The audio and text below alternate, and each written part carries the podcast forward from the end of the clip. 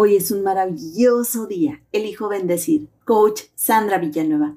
Te comparto los capítulos 3 y 4 del libro Tus zonas erróneas de Wendy. Capítulo 3. Tú no necesitas la aprobación de los demás. Desear aprobación es normal y no tiene por qué ser equivocado. Necesitarla para vivir, esa es otra cosa. El problema de necesitar aprobación al no conseguirlo no se puede sentir bien. Eso conlleva una pérdida del poder personal y sobre todo de libertad. Implica hacer o decir cosas con las que no se comulgan solo para conseguir aprobación. Es que esto es un error de percepción muy común y muy reforzado por la cultura. Los padres insistieron en educarnos desde si no haces esto, no te querré. Las escuelas apoyaron con el si no estudias, suspendes y no te validamos. Las instituciones, iglesias, Estado, medios dicen que se requiere ser aceptado. Sin embargo, no se puede evitar la desaprobación de los demás. Siempre habrá un porcentaje de personas que no estén de acuerdo contigo, al menos la mitad que dice o hace. Comprender y asumirlo permite reducir la necesidad de aprobación. La búsqueda de aprobación de los demás es un impedimento para el desarrollo personal. Al llegar a convertirse en una necesidad, uno puede desear la aprobación de los demás y esto no es un mal en sí mismo. Cuando necesitamos que cada uno de los actos o cada uno de los pensamientos sea bien recibido por uno o más personas, estamos poniendo la vida en manos de otras personas. Capítulo 4. La ruptura con el pasado. Al tener una respuesta predefinida para explicar por qué no se puede hacer algo, sería bueno examinar si, si esa respuesta para ver si realmente se ajusta a la realidad.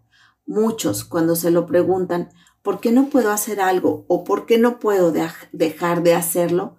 Contestan algo como, mm, así soy, siempre he sido así, no puedo evitarlo, es mi carácter. Esto puede ser verdad o no.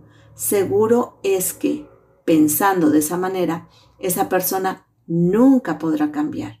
A veces estas etiquetas que definen no son el producto de un verdadero análisis, sino que fueron inculcadas por otra persona en una época en que se sentía indefenso. Sería importante revisar los adjetivos que se usan para definirse a sí mismos, a quienes utilizan las etiquetas que se han puesto o que les han impuesto para evitar hacer cosas que les desagradan. Es mejor ser sincero y reconocer los verdaderos motivos por los que se evita hacer algo. Existe una cantidad de variantes del yo soy, lo cual me permite evitar esforzarse, correr riesgos de enfrentar situaciones desagradables, continuar como estar sin hacer nada para mejorar justificando los comportamientos indeseables y seguir haciendo lo mismo de siempre sin intentar hacer nada nuevo. Las definiciones que se aplican sirven a perpetuar el comportamiento que las provocó. Si por definición se es así, nunca se podrá cambiar y demostrar ser de otra manera. La naturaleza de las personas, su forma de ser, son variables hasta cierto punto, todos elegimos ser como somos. Si lo que se ha elegido no conviene por un motivo u otro, siempre estamos a tiempo de poderlo cambiar. Por ejemplo, si un estudiante se pone por definición ser malo para tal o cual materia, ocasionará que le cueste más esfuerzo aprenderla. Cualquier persona puede usar su definición de ser malo para cualquier cosa como una excusa para no hacer lo que esté a su alcance, aunque esto no sea lo máximo que se puede hacer. El cambio de percepción, integrar nuevas formas como hasta ahora he procrastinado mi tiempo, pero hoy lo uso de manera sabia.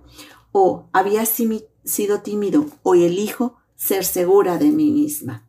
Hermosa alma, te reconozco segura, tranquila, paciente, alegre.